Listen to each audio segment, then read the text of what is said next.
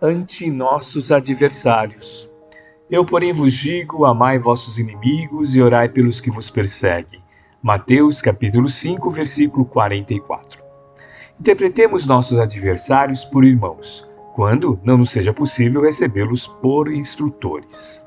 Quando o Senhor nos aconselhou a paz com os inimigos do nosso modo de ser, recomendou-nos certamente o esquecimento de todo o mal. Às vezes, fustigando aqueles que nos ofendem, a pretexto de servirmos a verdade, quase sempre faltamos ao nosso dever de amor. Nem todos podem enxergar a vida por nossos olhos ou aceitar o mapa da jornada terrestre através da cartilha dos nossos pontos de vista.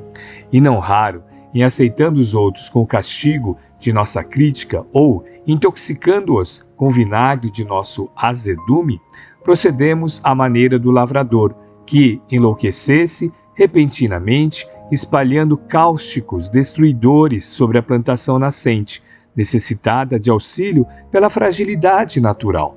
Claro que o amor fraterno encontra modos diversos para fazer-se sentir, no reajuste das situações difíceis, no caminho da vida, e é justamente para a verdadeira solidariedade que devemos apelar em qualquer circunstância obscura do roteiro comum. Se não apagamos o incêndio, atirando-lhe o combustível, e se não podemos sanar feridas, alagando-lhes as bordas, a golpe de força, também não entraremos em harmonia com os nossos adversários por intermédio de violência.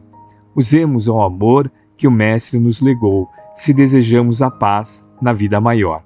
Ajudemos aos que nos ofendem. Oremos pelos que nos perseguem ou caluniam. Amparemos os que nos perturbam. Sejamos o apoio dos companheiros mais fracos.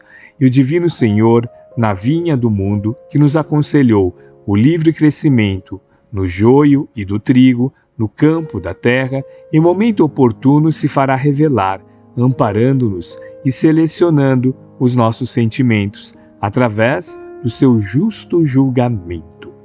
Emmanuel, psicografia de Francisco Cândido Xavier, obra Reformador, janeiro de 1953, página 13.